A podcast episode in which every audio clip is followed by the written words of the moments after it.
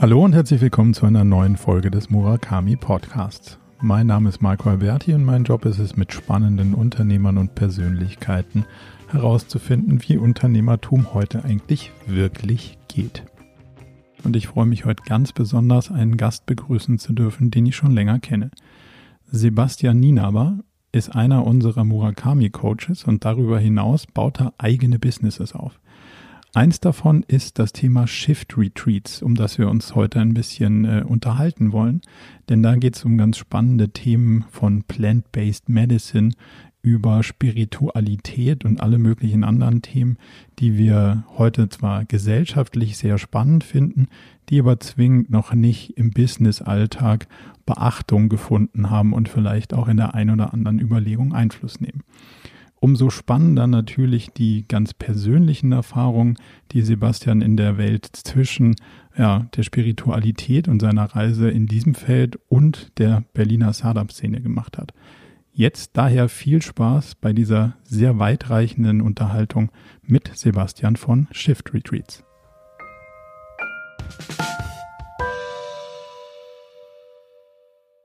Sebastian, herzlich willkommen zur nächsten Folge von dem Murakami Podcast. Vielen Dank, dass du dir die Zeit genommen hast und äh, hier bei uns vorbeischaust. Ja, sehr gerne. Hi Marco, freut mich auch sehr.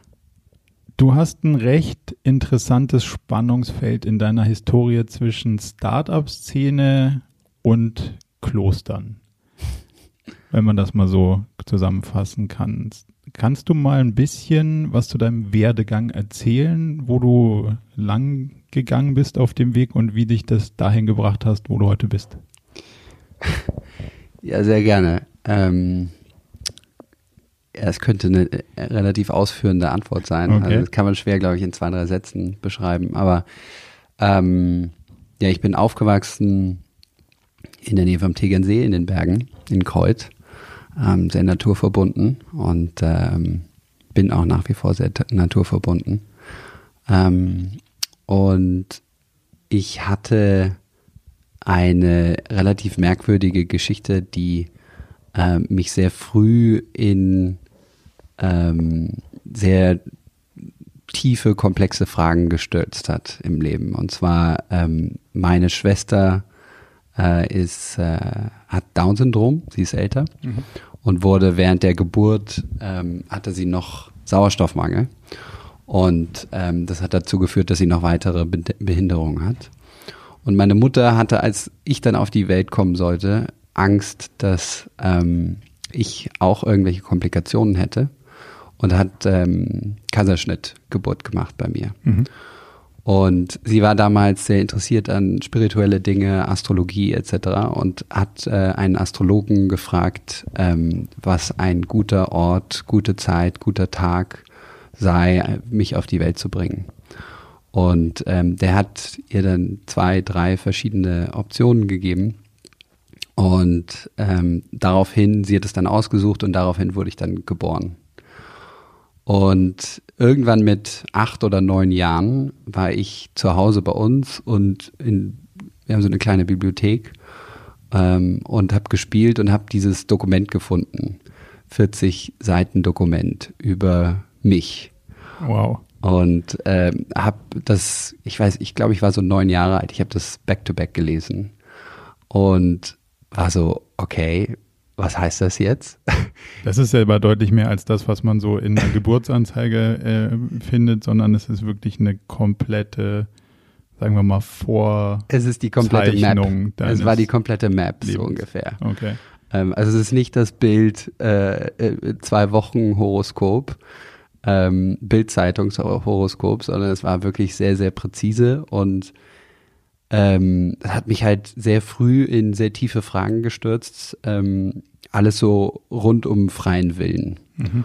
Und ähm, wenn, wenn es eben keinen freien Willen gab oder geben soll, weil eben mein Leben in der Form schon mehr oder weniger vorherbestimmt ist, wer bin ich dann? Ja. ja. Und äh, ja, diese Fragen haben mich dann zur Meditation gebracht und ähm, auch so zur Spiritualität oder zu bestimmten Glaubensrichtungen. Und ich habe dann, glaube ich, mit 16 angefangen zu meditieren. Und gleichzeitig äh, bin ich aber auch aufgewachsen in der neuen Marktzeit. Das war so Ende der 90er. Ähm, die Bubble der ersten Internet-Companies, Dotcom-Area und äh, Dotcom-Zeit und war super fasziniert und ähm, hatte ähm, rumgespielt mit äh, Aktienkäufen. Erstmal nur virtuell. Also ich habe äh, so getan, als ob ich 100.000 D-Mark hatte. Und okay, die guten Planspiele, die man genau, damals hatte. Planspiele, genau. Und ähm, dann irgendwann hat, ich glaube, mir meine Tante und dann auch meine Mutter mir ein bisschen Geld gegeben und ich habe damit angefangen zu spielen und ähm, es ging gut, es lief gut und ich meine, alles lief damals gut, muss man sagen. ja. Man hätte echt mehr oder Wie weniger. Die letzten acht Jahre. Ja, genau, man hätte mehr oder weniger blind Geld äh, anlegen können und es ging einfach nach oben und ich habe mich einfach wahnsinnig dafür begeistert und ähm, habe dann äh, eine, es gab die damals größte deutschsprachige ähm, Börsen-Community im Internet, die hieß ähm, InvestorNet ähm, und da waren, ich weiß nicht, Hunderttausende, vielleicht schon damals, vielleicht eine oder zwei Millionen Leute drauf, die sich ausgestaut. Wow. Also ich weiß es nicht, aber es war die größte deutschsprachige Börsen- und Aktien-Community. Ja.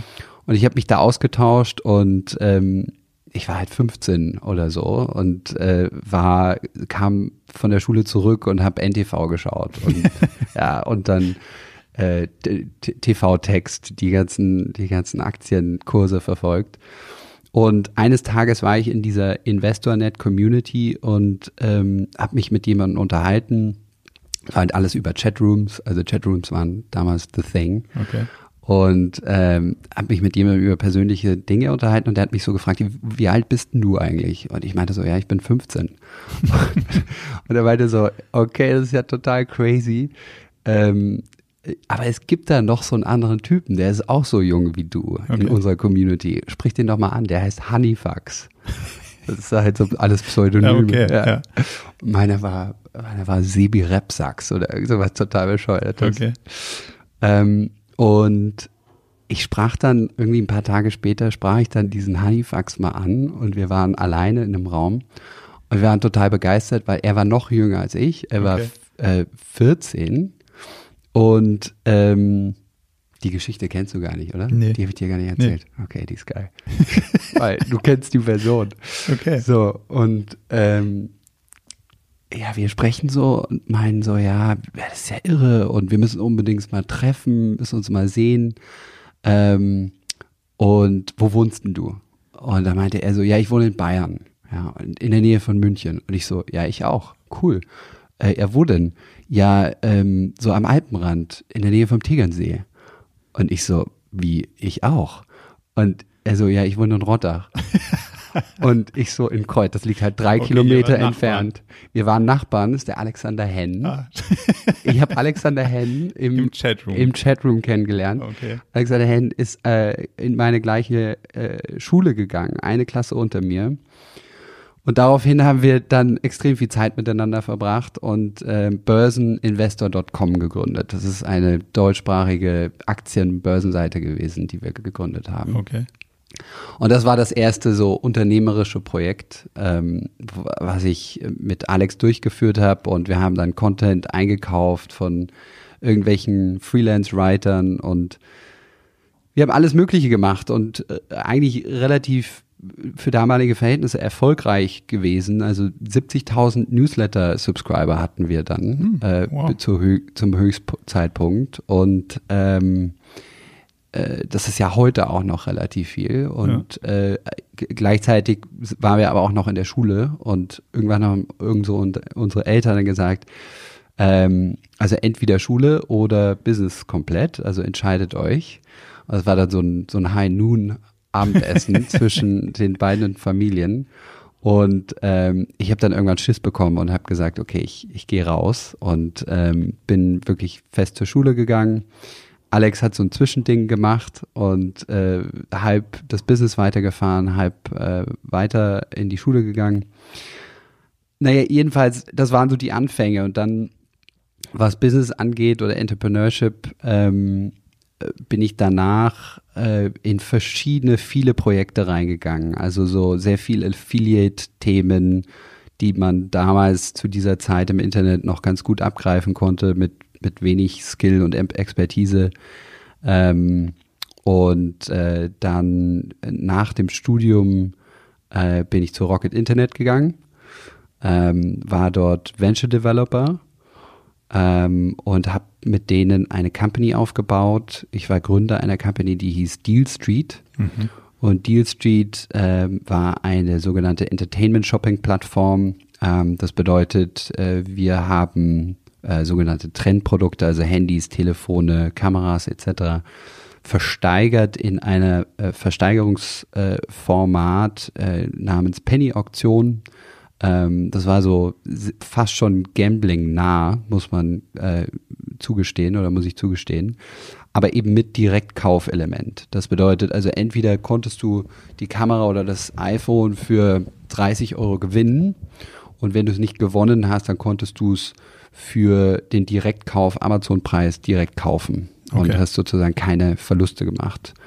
Ähm, und die, die These war, wir kriegen die Leute, die eh ihr äh, was weiß ich, einen neuen Fernseher haben wollen mhm. und anstatt ihnen zu Idealo den Preisvergleich irgendwie 5% rauszuholen, ähm, gehen sie zu Deal Street, kriegen potenziell 70% Discount und okay. wenn nicht, und wenn nicht dann kaufen sie es halt einfach normalen High Street Preis. Genau. Okay. Das ist, äh, sagen wir mal so, vom Funnel her äh, ganz am Anfang des Funnels extrem gut aufgegangen, weil den Leuten zu sagen, sie kriegen ihr iPhone für 10 Euro oder 20 Euro, da kommen die, Könnt, rennen sie ja. dir die Bude ein. Könnte klappen. Könnte klappen. Und äh, irgendwie, ich kann mich erinnern, 6. September gelauncht und 14. September schon TV-Werbung, also so richtig okay, Rocket Style. Die gute alte, die gute alte Internetzeit. Oh gosh, es war so crazy. Ja, also wir wurden richtig zugeballert. Also September gestartet und schon im Dezember irgendwie 700.000 Euro Umsatz gemacht und also es war richtig, es hat richtig gut skaliert. Mhm. Ähm, aber als wir gemerkt haben, dass die Leute eigentlich nicht wirklich wiederkommen und die Kohorten total im Arsch sind, war das Business schon viel zu groß und wir konnten das Schiff nicht mehr umdrehen. Also okay. ähm, mussten das die Company wieder einstellen, ähm, was auch eine ziemlich harte Erfahrung war. Also mhm. es war pff, einfach schon ein größeres Business. Ich glaube 55 Leute, einigermaßen Investment reingeflossen und dann vor allen Dingen hatten viele Leute ihre ganzen Credits auf der Plattform. Das heißt, ihr hattet wirklich noch Geld geparkt. Geld geparkt, oh. ja. Und äh, also das war dieser ganze Abwicklung, Abwicklungs, Abwicklungsprozess war schmerzhaft ja. auf allen Ebenen. Ähm, und gleichzeitig, und da komme ich jetzt wieder so auf dieses, diese andere Seite des Spannungsfeldes zurück, ähm, fühlte ich mich ah, total leer und verloren damals in der mhm. Zeit. Und so verschiedene Krisen äh, kamen alle auf einmal. Also einerseits meine Beziehung damals von vor, also die, in der ich für vier Jahre drin war, brach zusammen.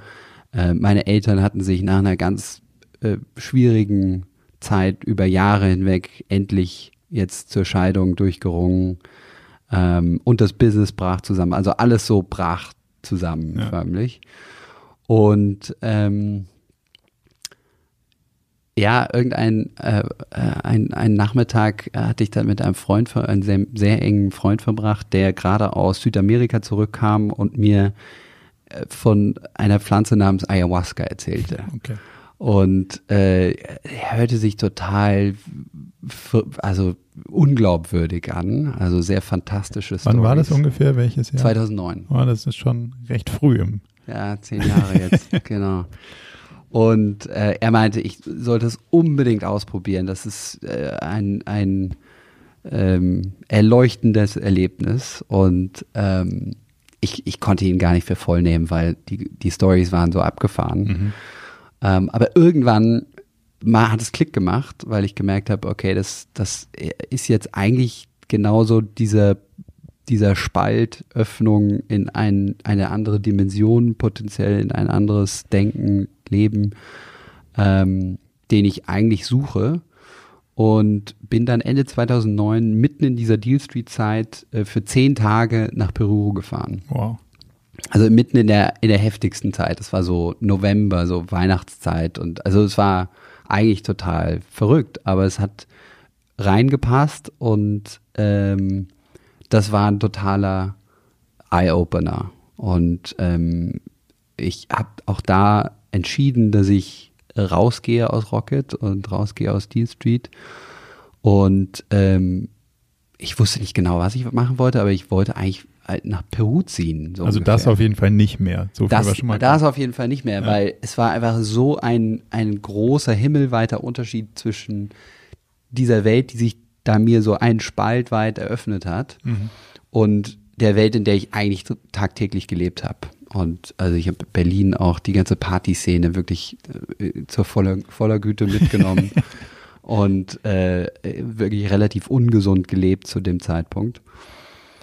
Und ähm, ja, irgendwie äh, hat, hat sich dann dieser Wunsch, der sich bei der ersten Peru-Reise ähm, entwickelt hat, hat, hat sich verselbstständigt. Mhm. Und ähm, ich bin dann im Sommer darauf, ich glaube es war August, August 2010 bin ich dann nach Peru gezogen, mehr oder weniger. Ich habe einen Ort gefunden, wo ich bei einem Ayahuasca Retreat Center äh, ein Volunteer, ein Facilitator sein kann. Okay.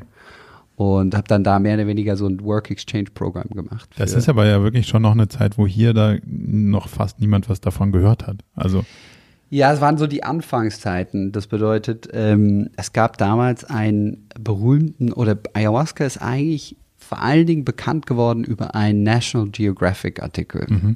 Also natürlich, es gab William Burroughs, der in den 70ern dahin gefahren ist und seine Yahai-Letters geschrieben hat. Aber wirklich richtig, richtig groß geworden ist es, als eine Reporterin von National Geographic nach Peru gefahren ist und eine, ich glaube, es war eine Cover-Story draus gemacht hat, oh. im National Geographic, die am Ende wieder gezogen wurde, Jahre später, weil es so kontrovers war. Also die wurde wieder online genommen, die ist online nicht mehr zu finden. Okay. Weil, also du findest sie noch so auf irgendwelchen Repost-Blogs oder sowas, weil sie so crazy ist. Mhm. Ähm, weil diese Frau äh, letztendlich in einem Retreat dort ähm, von Schamanen geheilt wurde von einer Art äh, einem Art Generationentrauma und was sich schon fast wie eine Art dämonische äh, Form ausgedrückt hat in ihrem Leben. Mhm. Und äh, also es kulminiert in diesem Artikel dass sie äh, angeblich äh, irgendeine Art Schlange auskotzt. Also es ist, okay. ja, es ist wirklich äh, sehr abenteuerlich und ähm, du liest diesen Artikel und bist eigentlich horrified und fasziniert so zur, gleichen, zur gleichen Zeit. Ja. Und ähm, daraufhin, das war glaube ich so 2008 kam dieser Artikel raus und dann 2009 sind wir hingefahren. Ich war dann mit drei Freunden dort, okay. Ende 2009. Genau, und äh, ja, also dann fing äh, eine wirklich extrem intensive Zeit an, wo ich mich mit diesem anderen Aspekt ähm, der Spiritualität, der, der Kontemplation, der inneren Heilung etc. War, äh, zu, zugewendet habe. Und das hat ähm, Mitte 2010 ist das gestartet ähm, oder eigentlich schon Ende 2009, aber dann hat es tatsächlich vier Jahre gedauert das hatte ich überhaupt nicht geplant. Also ich hatte auch gar keine Ahnung, in was ich mich da tatsächlich reinbegebe. Ja. Ähm, und wenn ich gewusst hätte, in, in was ich mich da reinbegebe, dann hätte ich es auch nicht gemacht. ähm, aber es war äh, letztendlich vier Jahre, wo ich ähm, glücklicherweise mich beruflich oder finanziell unter, über, über Wasser halten konnte durch äh, Freelance-Arbeit. Mhm. Ähm, also ich, ich hatte Möglichkeit, im, nach wie vor in Startups, in Technologiefirmen punktuell zu arbeiten für einige Monate. Und dann bin ich wieder raus und bin immer wieder in die in die Abgeschiedenheit oder zumindest genau. mal raus aus dem System Sowohl als auch. Ja. Also ich bin dann meistens äh, entweder nach Asien in irgendwelche Klöster oder Retreat Center oder nach Südamerika in irgendwelche Jungle Retreats mhm. ähm, zu Schamanen gegangen. Ähm, und der gemeinsame Nenner war letztendlich äh, einfach sich selber besser zu verstehen auf so vielen Ebenen wie möglich. Also physisch natürlich, aber auch mental und emotional und das, das so diese, man redet so viel über Mindfulness, aber mhm. Mindfulness hat nicht äh, umsonst einfach so eine starke Bedeutung, weil diese Aufmerksamkeit in sein Leben reinzubringen und die verschiedenen Treiber, die einen so nach vorne treiben, auseinander zu wuseln ähm, und sich selber ja letztendlich besser verstehen zu können. Das ist eine Arbeit, die lange dauert, aber äh, extrem hilfreich sein kann. Also deswegen, ich hätte, ich hätte gesagt, es ist eine lange Antwort. Tut mir leid, nee, aber das ist so ein bisschen die Spannungsfelder mal so ein bisschen kategorifiert. Jetzt hast du ja das Thema Mindfulness oder Consciousness ähm, als roten Faden durch diese Reise gezogen, aber es verbindet auch jetzt ähm, quasi die beiden Themen, mit denen du dich in der, in der Gegenwart beschäftigst, so ein Stück weit. Was, wie würdest du die beiden Projekte, die du jetzt machst, beschreiben? Ja, also das, ähm, ich kann sie aber beim Namen nennen, da kommt schon viel bei rum. Also das eine Thema ist Conscious Growth das ist ein Revenue-Based äh, Financing-Anbieter. Ähm, ähm, das bedeutet, wir geben Finanzierung und erhalten einen Share der zukünftigen Revenues. Und äh, auf der anderen Seite Shift Retreats. Ähm, da geht es um ein Retreat-Format für ähm, Menschen, die äh, normalerweise in relativ, äh, sagen wir mal, äh, westlichen, mondänen äh, vielleicht sehr unternehmerisch geprägt sind, ähm, Kontext leben und arbeiten und vielleicht mit Spiritualität äh, noch nicht so viel zu tun hatten. Mhm. Ähm, und ja, letztendlich beide Projekte ähm, versuchen ähm, in, in seiner eigenen Form äh, zu inspirieren und ähm, zurückzuführen zu äh, den Teilnehmern, also sozusagen ähm, äh, die eigene Wahrheit zu erkennen. Mhm. Ähm, natürlich ist Shift to Treats eine eigene Ausprägung und Conscious Growth äh, eine eigene Ausprägung. Möchtest du, dass ich da so ein bisschen tiefer einsteige? ich würde jetzt mal in das, in das, in das Shift Retreats Thema vor ja. allem ein bisschen, bisschen reintauchen. Ähm, der Name sagt ja schon, dass ihr was, also von wo nach wo verändern wollt, ein Stück. Ähm, wie würdest du das beschreiben, die Veränderung, die ihr inspirieren wollt, von wo nach wo soll die stattfinden? Ja, also ich glaube, jeder von uns, ähm, wenn, wenn so der, der, der sprichwörtliche ähm, äh, Staub sich legt, mhm. ähm, des, des alltäglichen äh, Geschäft, beschäftigt sein, ja. äh, hat also eine innere Stimme, die er manchmal hört oder manchmal weniger hört, aber manchmal hört.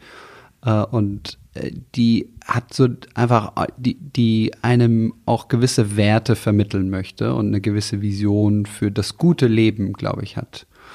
Und ähm, wir versuchen in dem Format äh, die Teilnehmer an diese Quelle ihrer eigenen Wahrheit und ihrer eigenen Stimme heranzuführen ähm, und dann aber auch gleichzeitig so ein bisschen diese das Spannungsfeld aufzubauen, wo sie jetzt tatsächlich vielleicht gerade stehen in ihrem Leben. Und Weil sie natürlich über ihren Lifestyle heute viel überdecken. Genau, wir überdecken meistens und wir ähm, äh, wir gehen ja auch immer wieder, ähm, Verzeihung, ich suche immer nach deutschen Worten, manchmal Compromise. Äh, was heißt das auf Deutsch nochmal? Also wir gehen Kompromisse ein in Kompromisse, dem, was, genau. was wir äh, eigentlich akzeptieren, ist wahrscheinlich genau. so die, wir die gehen immer wieder ja. Kompromisse ein aus, aus meiner Sicht ähm, die über einen längeren Zeitraum hinweg zu sehr großen Kompromissen und zu mhm. einer großen, einem großen Delta führen können zwischen dem, was die eigene Stimme eigentlich und die eigene Wahrheit eigentlich möchte, in, aus der Tiefe heraus mhm. und das Leben, was wir tatsächlich leben. Führen, ja. ja. Und das ist so vielleicht auf den Namen zurück zu führen, ein, ein Format äh, anzubieten und eine Plattform anzubieten, wo wir jetzt nicht sagen, okay, so muss es sein ähm, und das, du musst das und das machen, sondern jeder für sich letztendlich herausfinden kann, was ist mein Delta. Was ja. ist meine Wahrheit und, was ist mein meine, Weg auf der Reise? Genau. Ja. Was ist meine Wahrheit und wie, wie kann ich mich aus den konditionierten ähm, äh, Denkweisen, Handelsweisen irgendwie herausbewegen, mehr in Richtung meiner Wahrheit. Mhm. Das ist ja das, was wir auch ähm, in dem ganzen Visionskontext mit Unternehmen immer wieder feststellen und, und leider auch, muss ich persönlich sagen, sehr traurig finden, dass die Wahrheit, die man so für sich selber formulieren würde und die Wahrheit, die man dann in einem Business-Kontext wirklich lebt, auch sehr weit auseinandergeht. Also das Delta ist ja in vielen Fällen ziemlich groß und es wird immer größer, je erfolgreicher die Leute werden in, sagen wir mal, ja, stärker eingegrenzten äh, Business-Kontexten wie im Konzern. Da ist das Delta ja quasi schon so wahrnehmbar, wenn du in den Raum kommst, dass man merkt, so eigentlich ist das überhaupt nicht das, was ihr eigentlich alle machen wollt, aber ja. ihr seid hier, weil es äh, zu gut bezahlt ist oder äh, euch zu riskant erscheint mit eurer eigenen Wahrheit irgendwie in Interaktion zu treten. Und deswegen finde ich das eigentlich gerade auch aus einer Business-Perspektive ein wahnsinnig spannendes Format für jede Führungskraft oder für jeden, ja, wahrscheinlich auch für jeden Menschen als solches, sich, sich selber so aufzuräumen und klar zu werden, dass ich zumindest mal weiß, da ist eine Spannung, da ist ein Delta zwischen dem, was ich eigentlich will und dem, wie ich es im Moment ja, Zugeständnisse mache, ist, glaube ich, so ein bisschen das, was, was man da so umschreiben könnte. Ja. Bei den Retreats, die ihr jetzt anbietet, kommen ja unterschiedlichste Teacher aus unterschiedlichsten Bereichen zusammen. Also es ist ja eine sehr ähm, ja, umfassende Sicht. Welche Disziplinen bringt ihr denn da ähm, an den Tisch, dass man so in dem Retreat verschiedene Perspektiven kriegt?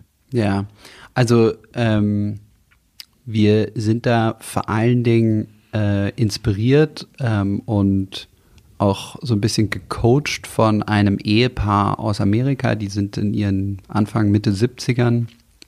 Ähm, Joel und Michelle Levy äh, oder Levy, äh, die seit über 40 Jahren in diesem Bereich äh, Consciousness, Mind, Body, Spirit unterwegs sind. Ähm, haben eigentlich einen Medical Background, äh, Scientific und Medical Background. Mhm. Und ähm, dann sehr, sehr intensiv Con Contemplative Studies verfolgt. Ähm, also haben beide äh, Einjahres-Retreats zum Beispiel gemacht. Wow. Also das ist eine Tradition in Theravada Buddhism, dass du wirklich ein Jahr im Retreat bist und jeden Tag deine zwölf Stunden meditierst. Das musst du wollen. Das musst du wollen, absolut. Also es gibt sogar noch eine Drei-Jahres-Version, aber das ist nochmal das ist die ähm, Tibetan Buddhism. But, ähm, also die sind auf jeden Fall enorm äh, verankert in diesem in dieser Welt ja. ähm, und ähm, haben viele Bücher geschrieben. Wir haben sie über Bücher kennengelernt und Welche sind da so die eins, zwei, die du sagst, kann man lesen, wenn man da einsteigen will? Total. Also äh, eins der besten oder für mich mit das beste Meditationsbuch äh, oder so generell Mind-Training-Buch ist von denen, das heißt Luminous Mind. Okay. Ist nicht so mega bekannt, aber du findest es. Mhm. Ähm, und dann haben sie noch Living in Balance, mhm. auch super. Ähm, und sie sind so ein bisschen die sind so nicht so ganz known wie jetzt so ein Deepak Chopra oder ein Wayne wie, Wayne Dryer, glaube ich, heißt der, andere Superstar in der Szene, ähm, weil sie einfach nicht so salesy sind. Mhm. Ähm, die verkaufen sich kaum und gerade das finden wir eigentlich sehr, sehr wahnsinnig spannend, sehr ja. spannend und sehr attraktiv und ähm, wir sind mit denen mittlerweile befreundet und äh, die, die sind so die äh, Spiritual Godfathers und Godmothers okay. ähm, von diesem Pro Projekt. Und ähm, ja, letztendlich ist es eine kuratierte Gruppe von ähm, Lehrern aus einerseits diesen Mind, Body, Spirit äh, mhm. also äh, speziell würde ich sagen äh, kontemplative Techniken wie Meditation, ähm, sehr stark auch in den Atemtechnik und sehr körperzentrierten äh, Praxisbereich. Also wir haben zum Beispiel einen wahnsinnig guten Lehrer dabei, der, ähm, ich glaube, über 20 Jahre mittlerweile verschiedenste ähm, Kampfsporttechniken äh, studiert hat, vor allen Dingen aus der ähm, Atemtechnik-Perspektive. Oh. Und dann irgendwann auf eine äh, Kampfsportart gestoßen ist, die heißt Systema. Sagt ihr das was? Nee. Systema, super spannend, ist ein, ist das, kommt aus dem alten zarischen, russisch-zarischen Reich, mhm. ähm, weil äh, das russisch-zarische Reich hatte eigentlich als, als äh, Weltmacht eins der, der längsten und verschiedensten artigsten Grenzen zu verschiedensten Kampfsportarten, also irgendwie ganz im Osten. Und oh, die mussten sich Judo, gegen, viel, gegen viele Stile verteidigen. So ganz ungefähr. genau. Okay. Ganz genau. Irgendwie in Zentralasien mit Pferden und dann in Europa mit Waffen und so weiter. Und die haben dadurch über die Jahrhunderte hinweg einen Kampfsport entwickelt, der heißt Systema, der letztendlich frei ist von Systemen. Okay verrückterweise, ja. Also alle anderen Kampfsportarten sind, haben ja irgendwelche Stellungen und du musst das und das und das mhm. machen. Und das Thema ist komplett frei davon und extrem atembasiert und du bist sozusagen ein fließender Prozess und stellst dich immer wieder neu auf den Gegner, Gegner ein. ein. Ah, okay. Ja. Und also so jemand, der, der ist mittlerweile ähm, sehr, sehr äh, angesehener Systema ähm, Lehrer weltweit und der ist zum Beispiel dabei. Und äh, wir versuchen einerseits diese äh, so kontemplativen Techniken ähm, und, und Praktiken zu vermitteln und mit einzubauen. Und andererseits haben wir eben auch sehr spannende Leute dabei, die den äh, Zeitgeist widerspiegeln, also äh, wissenschaftlich und so futurologisch äh, sehr bewandert sind. Also wir haben da zum Beispiel den Jamie Metzel, der ist letztendlich Futurologe und ähm, äh, geopolitischer Experte, schreibt mehrere Bücher einerseits über äh, Gene Genetic Engineering und andererseits äh, über so die amerikanische Beziehung zu China und Russland. Und wir wollen in dem Retreat zumindest im zweiten Teil auch einen Aspekt mit reinbringen, der so ein bisschen diesen ähm, Impact und sozusagen die, die Relation ins tägliche Leben mit reinbringt. Mhm. Weil, also Georgia und ich, Georgia ist meine Frau, mit der ich äh, dieses Retreat-Format jetzt ähm, erstelle. Wir haben beide sehr viele verschiedene Arten von Retreats gemacht in unserem Leben und sehr viel davon mitgenommen und sehr viel Heilung erfahren und sehr viel neue Perspektiven erkannt. Ähm, aber gleichzeitig war es immer so ein persönliches Ding, so ein persönlicher Prozess. Mhm. Und es fehlte für uns so, okay, was bedeutet denn das denn jetzt in fürs deiner größere Ganze? Fürs größere Ganze. Ja. Und wie nimmst du es mit in deine Community? Und wie kannst du im Alltäglichen bessere Entscheidungen treffen? Ähm, oder dazu beitragen, dass wir bessere ähm, sozioökonomische Strukturen hervorrufen können? Und weißt du, die, da gibt's ja diesen be bekannten Satz von Gandhi, be the change that you would like to see in the world. Mhm. Aber was bedeutet das tatsächlich in der Praxis? Ja, also wie können diese Techniken dazu führen, dass wir bessere äh, Entscheidungen treffen, Entscheidungen treffen ja. und besseres Sense-Making machen können und so weiter. Jetzt habt ihr das Retreat, das nächste findet im November in Mexiko statt, wenn ich das Korrekt, richtig ja. auf, der, ähm, auf, dem, auf dem Plan habe. Ähm, was steht da genau auf dem Programm? Genau, also ähm, auf der Webseite findet ihr dann auch ein Programm, äh, sozusagen Struktur, die schon mal so ein bisschen vor, vor, vor zeigt, was ähm, die verschiedenen Module sind. Ich würde sagen, auf der eine etwas über, oberen Ebene, die, die erste Hälfte ist mehr in, intern. Also mhm. äh, man geht so Teilweise geht es um äh, die eigene Shadow-Side-Arbeit, also Schattenseiten mhm. und gegebenenfalls auch Trauma-aufarbeitende Arbeit, ähm, die teilweise in der Gruppe stattfindet, teilweise alleine. Mhm.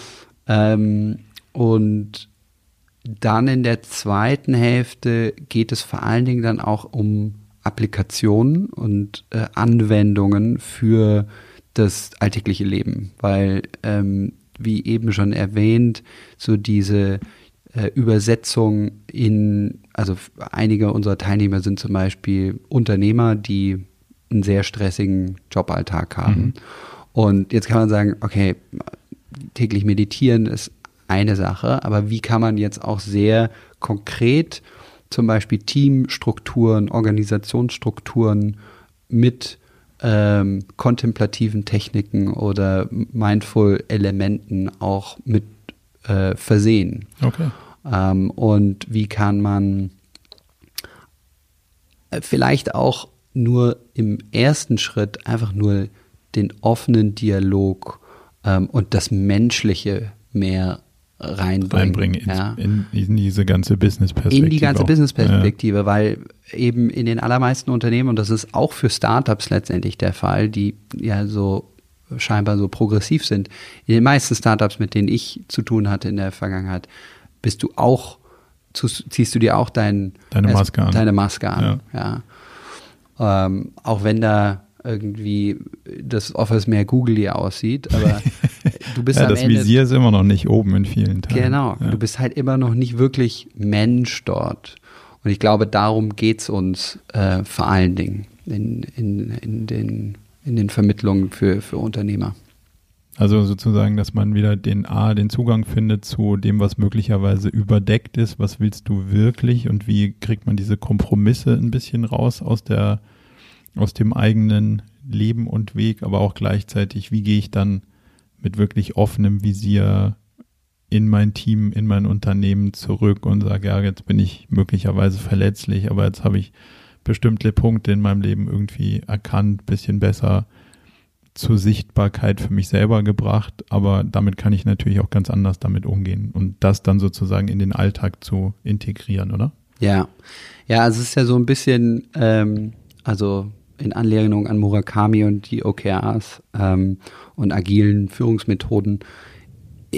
Das geht so in eine ähnliche Richtung, weil für mich geht es um ähm, die, auch unter anderem um die volle Ausfaltung des menschlichen Potenzials. Mhm. Und ähm, das äh, aus meiner Sicht kann nur dann wirklich stattfinden, wenn wir auch als volle Menschen da sein dürfen. Ja. In unseren Quirks und unseren auch vielleicht nicht so ganz äh, sauberen Ecken und Kanten. Auf jeden Fall. Und äh, das macht dann die Einzigartigkeit einer Organisation aus. Ähm, und dadurch, durch diese ähm, Diversität, also diese Unterschiede, ähm, entstehen teilweise unglaublich spannende Spannungsfelder, die wiederum zu neuen Potenzialen innerhalb eines Unternehmens führen können.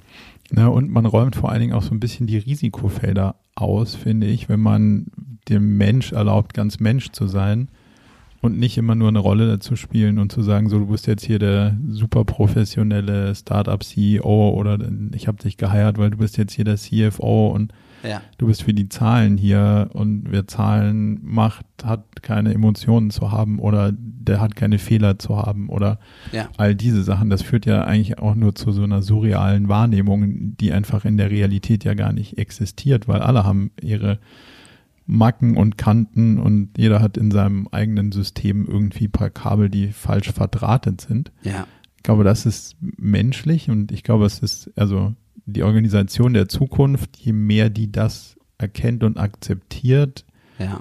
desto spannendere Leute wird sie anziehen, zum einen, aber desto, desto mehr Resilienz gegen dem, was da draußen so stattfindet, wird man auch kommen, ist meine feste Überzeugung. Von daher ist das wahrscheinlich, was ihr da macht, äh, eine der ja, besten Vorbereitungen, die man eigentlich machen kann, um sich auf so eine Führungsaufgabe der Zukunft irgendwie vorzubereiten, sein eigenes System aufzuräumen, aber zumindest mal kennenzulernen, ist, glaube ja. ich, so. Wenn ich schon mal weiß, welche Kabel irgendwie ein bisschen locker sind, dann kann ich damit ja auch besser umgehen, als wenn ich da immer so ein bisschen unwissend in der Gegend rumsteuere und eigentlich gar nicht genau weiß, was mich treibt oder triggert und, und solche Sachen, finde ich. Total.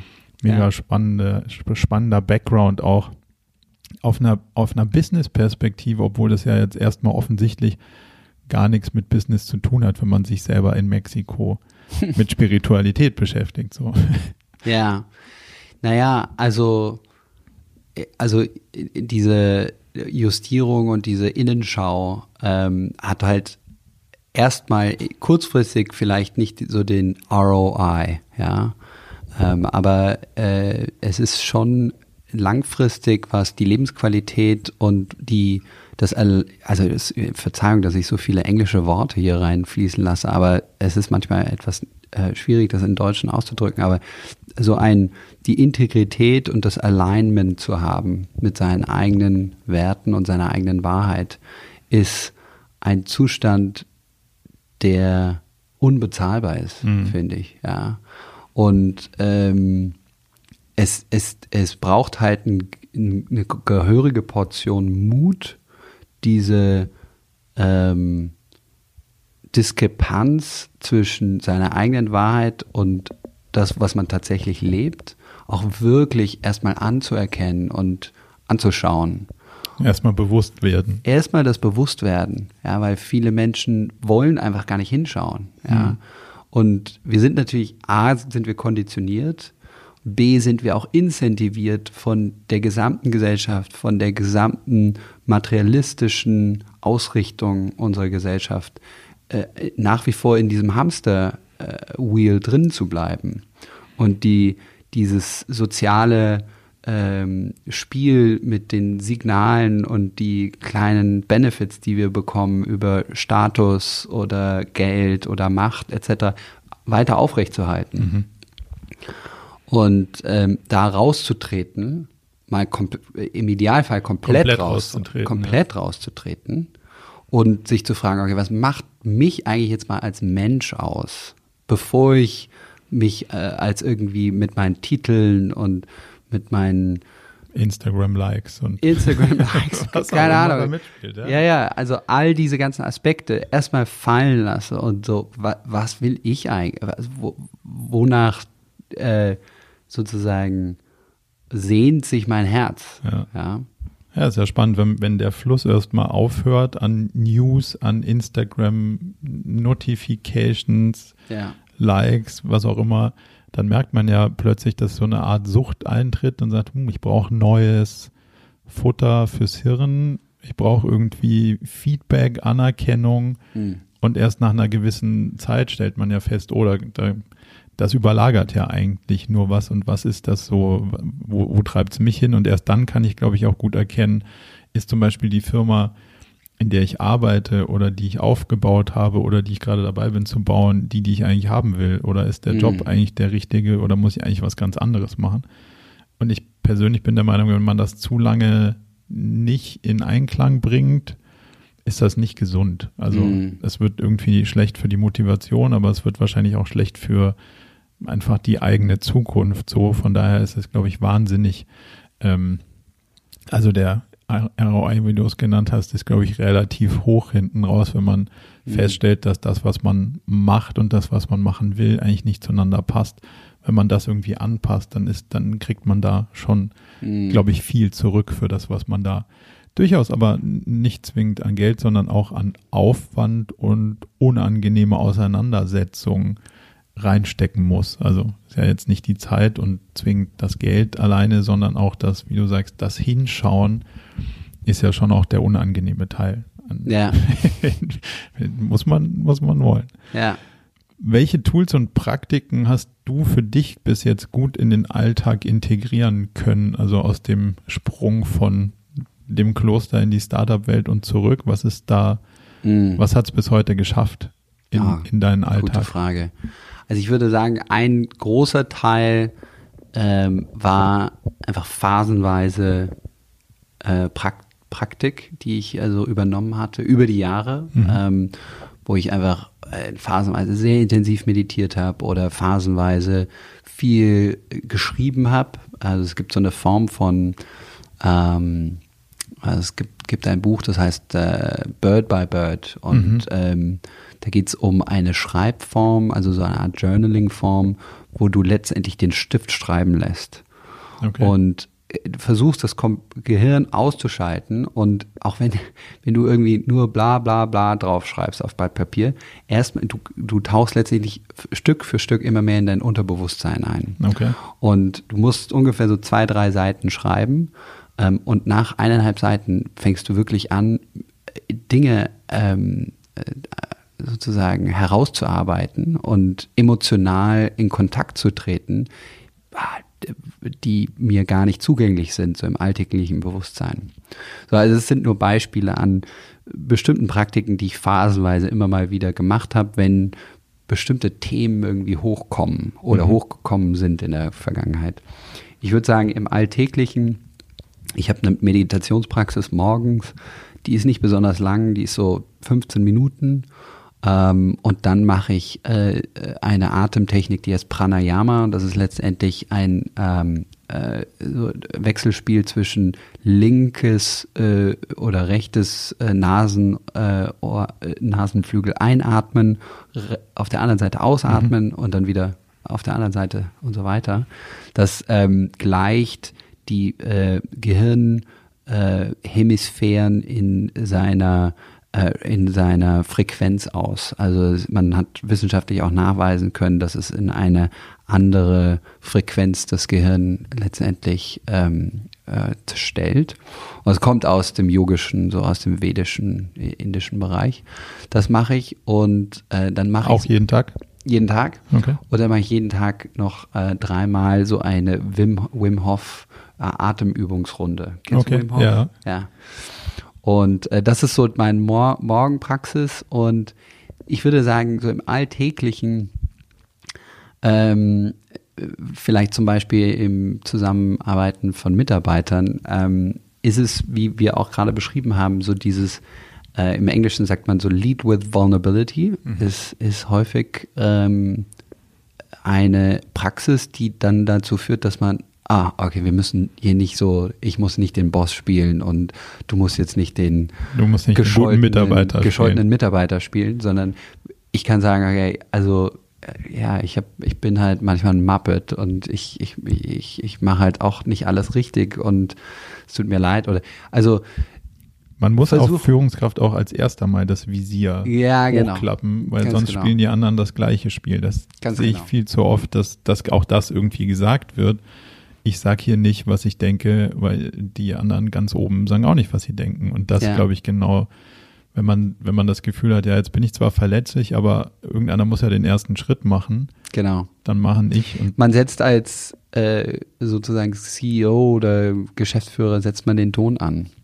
Mhm. Und äh, wie es halt auch oft so ein bisschen hämisch im Deutschen heißt, der Fisch stinkt vom Kopf. ja, ja, aber wir haben das wahrscheinlich beide oft in Organisationen gesehen, ja. ähm, wo man wirklich gemerkt hat, die, die Problematik ist ganz oben. Ja.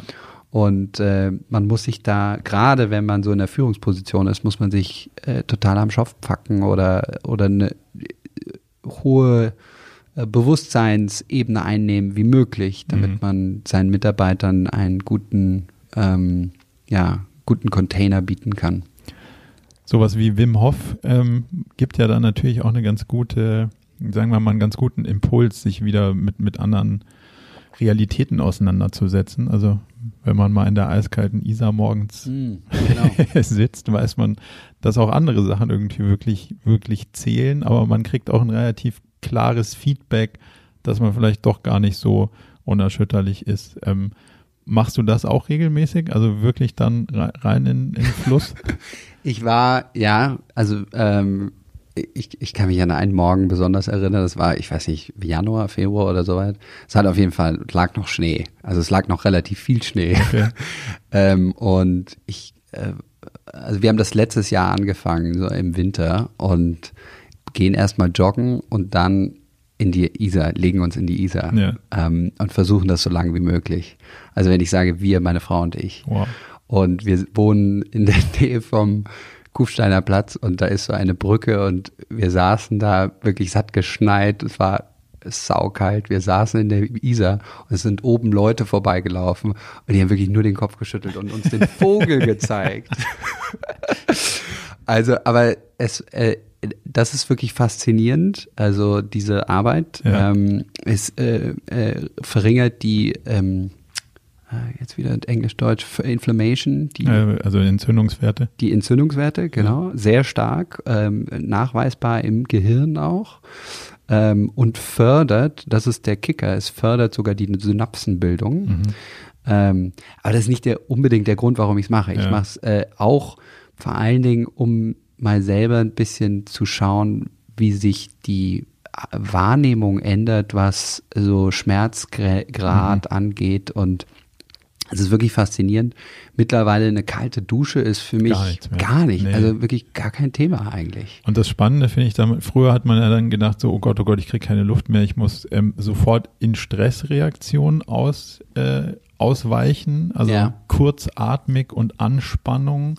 Ja. Und wenn du dadurch trainierst, und das fand ich den spannenden Teil, dass du auch unter der kalten Dusche eigentlich, also diesen Reflex hat man ja trotzdem noch, ja. mal kurz. Und wenn du sagst, ah ja, genau, ist ja wieder kaltes Wasser, und dann zu ändern in wieder ruhig atmen und, und es einfach ja. passieren lassen, merkst du ja, dass dein Körper damit total gut klarkommt. Ja, ja, und genau. für mich ist das so ein Training zwischen, ja, das ist jetzt ein Stressor von außen, auf den würde ich jetzt wahrscheinlich so mit Kurzatmigkeit und Anspannung reagieren, aber mittlerweile ist dieser Reflex, ah ja, genau wieder kurzes Wasser, entspannen, ausatmen, weitermachen, so gut trainiert, dass man ihn auch in Teilen auf den Alltag irgendwie über, übertragen kann. Und das finde ich ja den spannenden Teil, dass du merkst, ja. ah, jetzt kommt so eine Situation, die kenne ich noch nicht, aber bevor ich mich da jetzt rein steiger und, und in, in so Anspannung verfalle, mal durchatmen und gucken, was passiert. Und dann ist ja meistens ja. gar nicht so schlimm. Und das kann, das kann einem das irgendwie, finde ich, ganz gut trainieren, so. Ja. Jetzt hast du vorhin ja noch so ein, so ein Feld angeschnitten, Plant-Based Medicine würde man das wahrscheinlich heute, äh, äh, ja, sagen wir mal, politisch korrekt überschreiben. Ja. Das ist ja aber auch nicht für jeden irgendwie der richtige Einstieg in das Thema Inner Work. Ja. Wie ist denn da so deine Sicht der Dinge drauf? Wem würdest du das empfehlen und, und wem vielleicht auch eher nicht?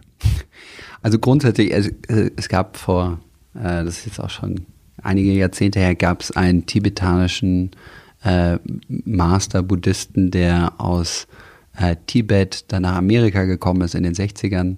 Der heißt Trungpa Rinpoche. Mhm. Und es war ein total verrückter Typ. Ähm, der hat, um den Menschen zu zeigen, dass letztendlich alles leer ist und dass alles mehr oder weniger teilweise eine Illusion ist, ähm, hat er auch Kokain genommen und hat ganz viele Sachen gemacht, die äh, seine Schüler auch äh, vor den Kopf gestoßen haben. Mhm. Und eine sehr, äh, warum ich das sage, eine sehr bekannte, ein sehr bekanntes Zitat von ihm ist, ähm, if you can avoid the spiritual practice or spiritual, the, the search for spiritual enlightenment at all, avoid it at all cost. ja? Also es ist so ein bisschen zurückzuführen auf deine Frage. Ähm, ich würde nie jemanden die diese Ayahuasca oder Plant Medicine Work irgendwie aufdrängen. Mhm. Also wenn da ein eigenständiges Interesse herrscht, dann ähm, gibt es verschiedene Mittel und Wege, da ähm, Erfahrungen zu machen, die einem ähm, enorm helfen können, bestimmte ähm, äh, Blockaden zu überschreiten. Ähm, aber wie du schon sagst, es ist wahrscheinlich nicht der, der erste Schritt in diese Richtung ähm, äh, des Inner Works. Mhm. Also es ist, wenn überhaupt, eh erst komplementär. Es sollte nicht, aus meiner Sicht sollte es nicht der, das, das einzige Werkzeug sein in deinem Werkzeugkasten. Ähm, es äh, kann, wenn so eine gewisse Praxis von, sagen wir mal, Meditation, halbwegs gesunder Ernährung ähm, und einem bewussten Lebensstil, kann es diese innere Arbeit enorm katalysieren und kann es nochmal irgendwie auf ein Level heben, was davor vielleicht aus bestimmten Gründen nicht zugänglich war. Ja. Und insofern diejenigen, die sich angezogen fühlen, die sich für das Thema interessieren, die werden aus meiner Sicht die richtigen Zugänge finden. Die richtigen Wege finden. Ja. Aber du würdest schon sagen, es ist kein Shortcut. Nee, es ist auf keinen Fall Shortcut. Es kann sogar äh, den Weg verlängern. Absolut. Ich, äh, ich, ich spreche aus Erfahrung. Okay. ähm, weil es, äh, wie alles einfach kann es zu äh, einer Instrumentalisierung des Egos führen. Ja. Ähm, also das Ego, ähm, anstatt sich letztendlich ähm, aufzuweichen und äh, zu, zu, zu, sich aufzulösen, ähm, unmerklich ähm, äh, wird es sich um diese ganzen Erfahrungen herum ähm, eine Identität, Identität aufbauen. Bauen, ja. Und dann bist du halt der sozusagen entleitend äh, so Plant Medicine Dude. Ähm, der also wenn du es erleuchtet quasi erlebt hast und die anderen nicht, dann sind die anderen alle noch nicht so weit wie du und damit bist du ja eigentlich schon wieder im, genau. Im gefährlichen Werten und auch kein Meter weiter als du bist man vorher in der war. Nur die, ja. ja, also ähm, das ist das gleiche Spiel, was du vielleicht in einem anderen Kontext, in einem Job davor Ja. betrieben hast, nur das gleiche in Blau. Jetzt ist man nicht, Nicht mehr mehr der grün, erfolgreiche Startup-Typ, sondern eben der erfolgreiche spirituelle Typ. Genau, Ja, und das ist natürlich genau. auch quasi noch nicht die Antwort.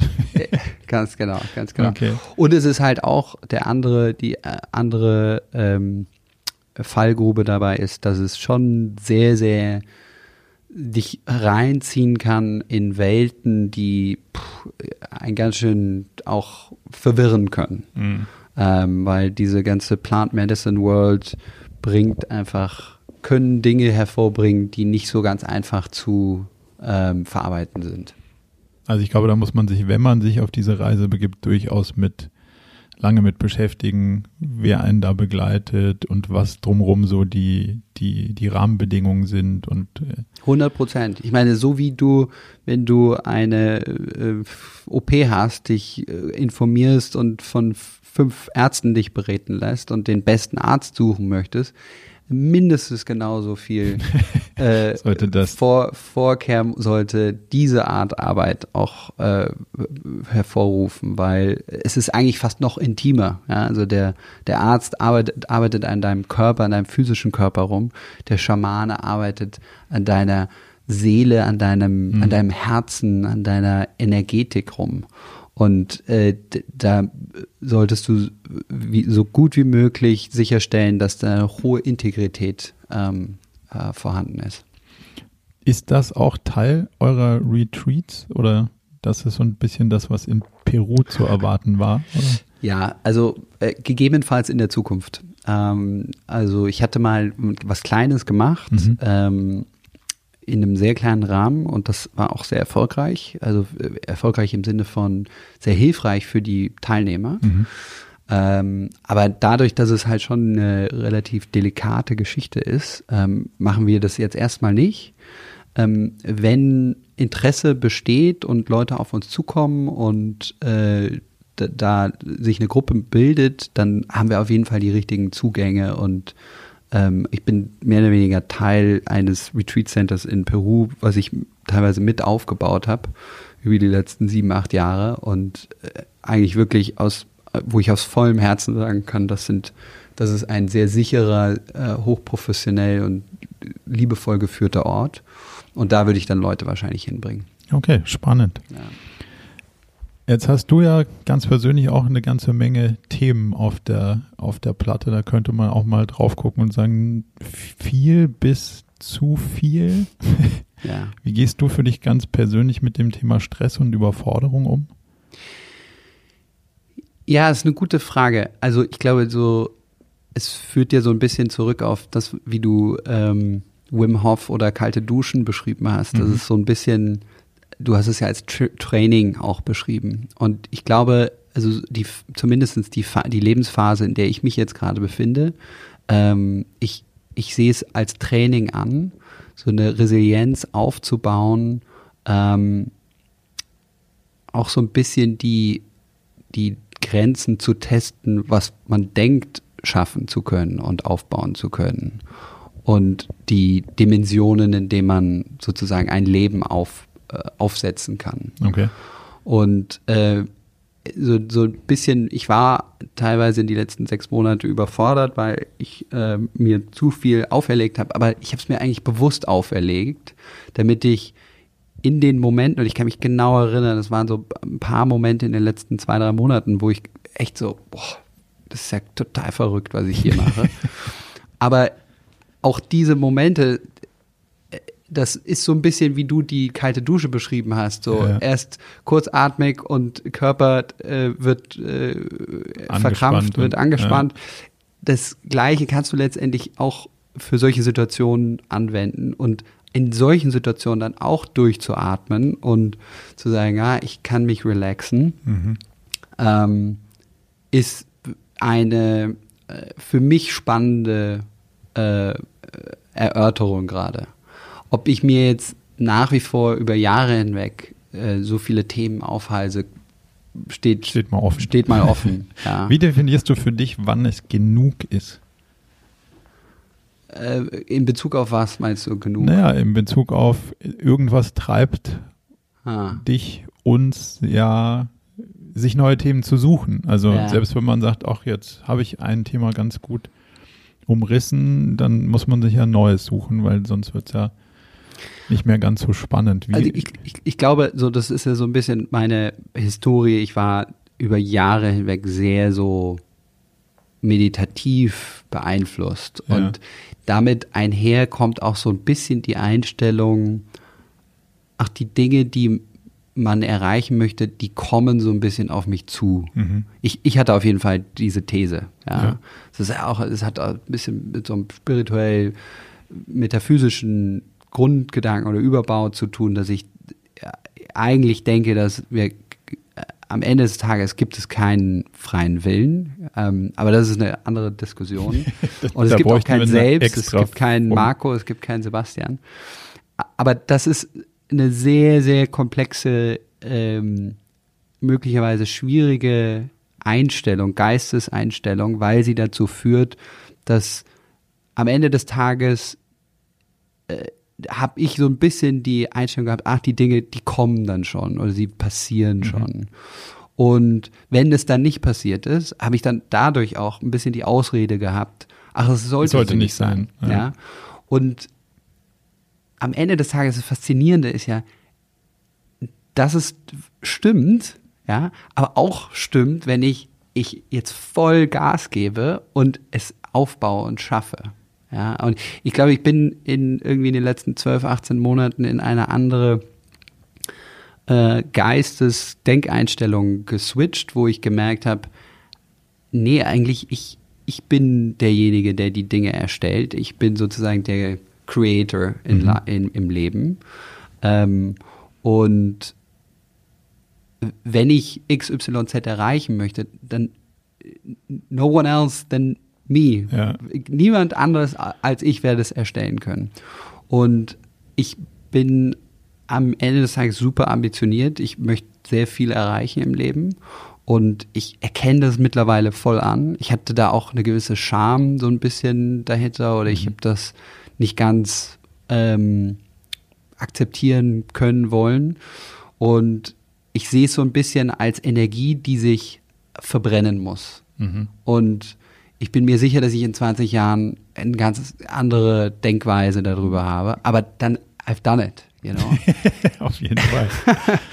ich, Hopefully. Ich, ich, sehe es mittlerweile ein Stück weit so, dass man sehr ambitioniert oder zumindest mal bemüht bestimmte Themen angeht. Also mit einem nicht nur abwarten, sondern schon proaktiv gestalten. Also genau diese, diese Erschafferrolle irgendwie ein Stück weit einzunehmen aber gleichzeitig jederzeit damit zufrieden zu sein, wo du stehst.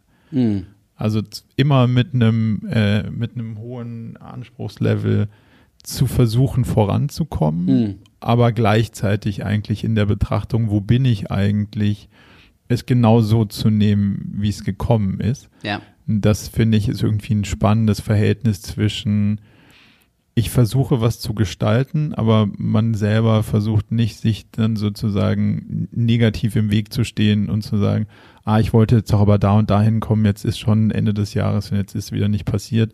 Klar. Das ist ja das, was, was wir auch aus diesem ganzen Zielsetzungszeug lernen. Ja. Wo du ankommst, ja, ist ja. halt einfach die Realität, es hat nichts mit dem Plan zu tun. Ja. Deswegen ist es eigentlich auch total egal, wo ich angekommen bin, solange ich auf dem Weg dahin mit einem positiven Bild und einer ausreichenden Anstrengung ja. unterwegs war, ist da, wo ich bin, okay. Ja. Und das finde ich irgendwie ein spannendes Verhältnis zwischen dieser Total. nicht nur sitzen und warten, also Ja. immer noch bemüht sein, aber sich auch an, an der Bemühung nicht aufreiben. Ja. Meine Frau und ich haben ein in der in dem äh, Bezug ein Hashtag äh, sozusagen für uns selber entwickelt. Es heißt Trust and Hustle. Hashtag Trust and Hustle. Also es ist so ein bisschen beides, ja. Also einfach be bestimmte Dinge sind ja auch außerhalb unserer Kontrolle. Auf jeden Fall. Komplett.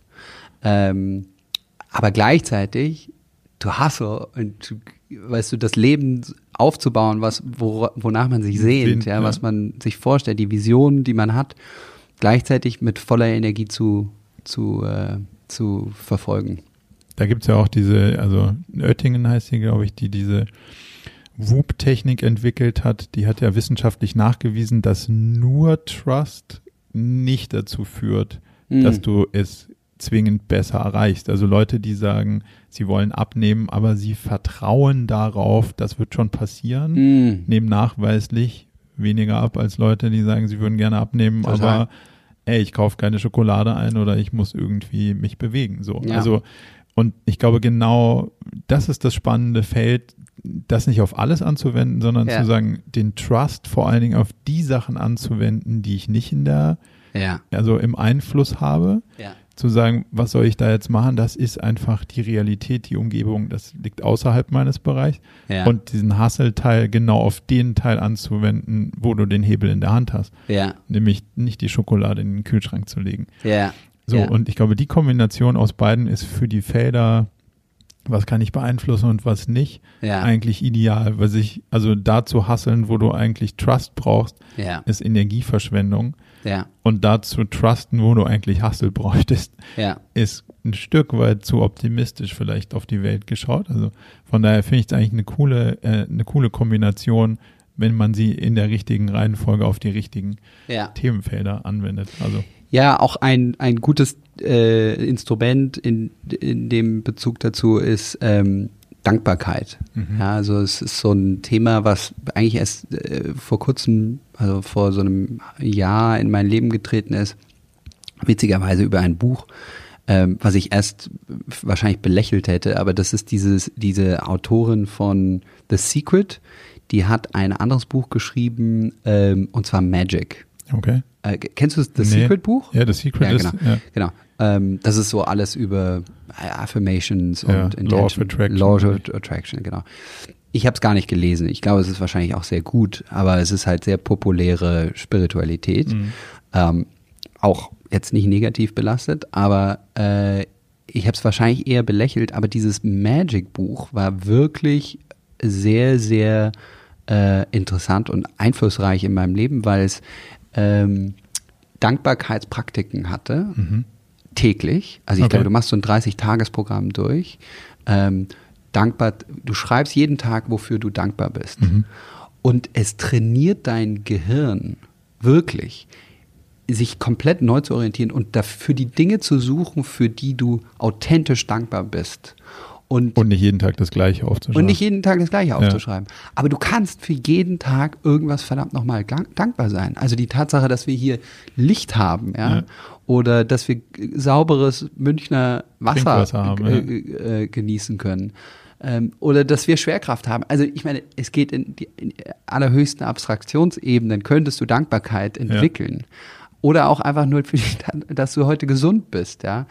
Und ähm, diese Art Arbeit, die hat für mich nochmal eine ganz andere Vertiefung ähm, von Glücklichsein und auch zu Zufriedenheit, Mhm. trotz des, der Ambition. der, An, der, der Anspruchshaltung. Ja, genau, Ja, das ist genau. ein spannendes Feld, zu sagen, Ja, ja. Man, man strebt, aber trotzdem ist man genau da, wo man ist. ja, genau. Ich meine, in Ibiza zum Essen und da war so ein, also übersetzt das Schild war, du bist genau da, wo du sein solltest. Und das fand ich eigentlich eine, ein spannender, also so, so ein spannender Moment, dass du irgendwo auf ein Schild triffst, das nicht sagt, wie der Ort heißt, sondern den Ort damit beschreibt, dass, dass du jetzt hier bist, weil du genau hier sein sollst zu Mhm. dem Punkt. Und das war irgendwie auch ein spannender um diesen, um diesen Dialog zwischen Anspruchshaltung und, und Zufriedenheit zu lösen. Mhm. Manchmal ist man genau da richtig, wo man gerade ist auf seiner Reise. Mhm. Letzte Frage. Ähm, jetzt hast du ja schon ein, zwei Bücher äh, erwähnt. Hast du noch eins, zwei Buchtipps, Talks, wo du sagst, wenn man sich mit diesem ganzen Feld auseinandersetzt oder was dich besonders geprägt oder begeistert hat mm. in letzter Zeit oder, oder generell? Ah, ähm, also ich, ich würde sagen, so für diesen kontemplativen Bereich ähm, kann ich auf jeden Fall von Joel und Michelle Levy Luminous Mind empfehlen. Mhm. Als ähm, nicht nur Meditation, sondern einfach Mind Training. Äh, sehr gut erklärt, gute viele äh, Übungen drin. Ich finde persönlich Jack Cornfield ist super für alle Klassen sozusagen, Einsteiger wie sehr erfahrene Leute. Das ist ein äh, relativ buddhistisch geprägter äh, Meditationslehrer aus Amerika. Ähm, also da hat der tolle Bücher. Eins heißt Wise Heart. Ähm, die anderen Titel fallen mir jetzt gerade nicht ein, mhm. aber das finde ich, ähm, finde ich sehr, sehr hilfreich. Ähm, und sonst, was lese ich äh, aus anderen Bereichen? Also ich lese halt relativ viel so neuen Technologien rum, so Genetic Engineering und ja, hattest du vorhin auch irgendwas Spannendes erwähnt, da gab es ja auch einen, einer äh, aus eurem. Genau, der ist auch auf unserem Retreat ein sehr spannender äh, Denker, Autor, ähm, der viel in diese Richtung schreibt. Und ich, ich lese äh, und ich höre auch, also diese, es gibt so eine äh, relativ interessante Gruppe in rund um San Diego herum, ähm, rund um ähm, äh, Jason Greenhall oder Grace, Jason Hall und Daniel Schmachtenberger. Okay. Ähm, ich kann dir gerne mal den Link schicken, dann kannst du das kann vielleicht das in den Comments ja. verlinken. Ähm, die denken, ähm, die versuchen letztendlich zu identifizieren, was in unserer Gesellschaft die äh, die tiefst, am tiefsten verankerten ähm, Incentivierungsstrukturen sind, die wir ändern müssen, um aus unserem Zero-Sum-Game Competitive äh, Behavior rauszukommen, okay, gesellschaftlich. Spannend. Und ähm, sind aus meiner Sicht die sozusagen most cutting edge Denker in mhm. diese Richtung. Ähm, nicht ganz einfach, so also so, ja, kontrovers wird das mit Sicherheit sein. Also Daniel ja. Schmachtenberger ist der smarteste Dude, den du dir vorstellen kannst. Okay. Schicke ich dir mal.